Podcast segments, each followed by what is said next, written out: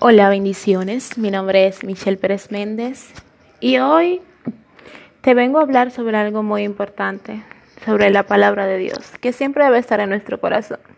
Y vamos a desglosar un pequeño verso que es bastante conocido.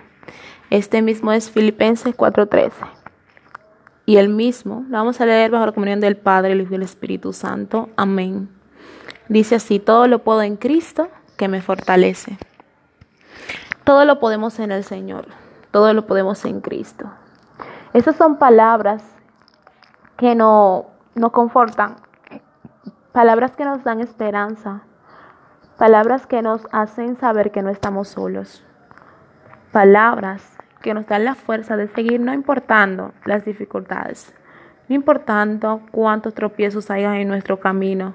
O no importando la negatividad que nuestra misma mente evoque nuestra propia concupiscencia produzca, sino que nos da como ese aliento de saber que todo aquello que nos propongamos en el nombre de Jesús lo podamos hacer porque hay alguien llamado Cristo que nos va a dar la fortaleza.